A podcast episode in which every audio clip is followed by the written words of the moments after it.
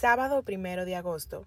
Los casos confirmados de coronavirus en 24 horas no bajan de los miles en el país y los efectos de la tormenta Isaías podrían agravar esta crisis sanitaria. Hola oyentes, esto es Estado de Emergencia, el podcast.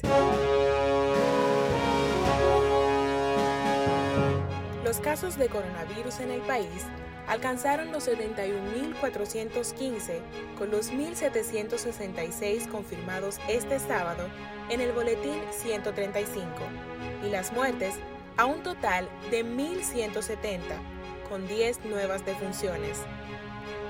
Ante el avance de la pandemia en el país, funcionarios designados para el nuevo gobierno siguen dándole prioridad al COVID.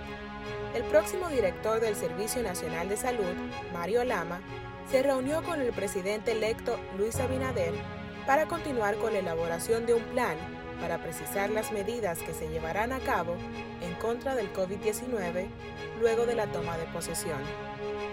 Que los confirmados en 24 horas no bajen de los miles en el país no es la única situación preocupante. La Organización Panamericana de Salud alertó este sábado sobre los riesgos que se suman a la salud pública nacional debido a las inundaciones provocadas por el paso de Isaías que dejó a más de 5.000 personas sin un techo. Atomayor fue la provincia más afectada por el paso de esta tormenta tropical y le siguen Higüey, Samaná, Puerto Plata y María Trinidad Sánchez.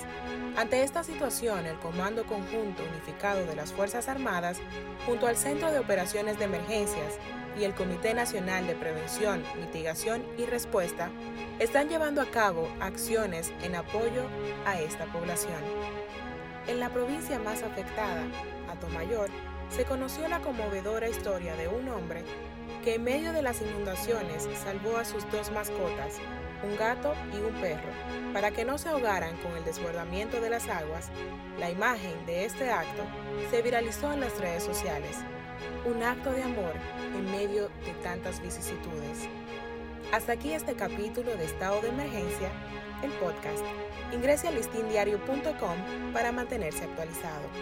Patria Urbáez estuvo con ustedes.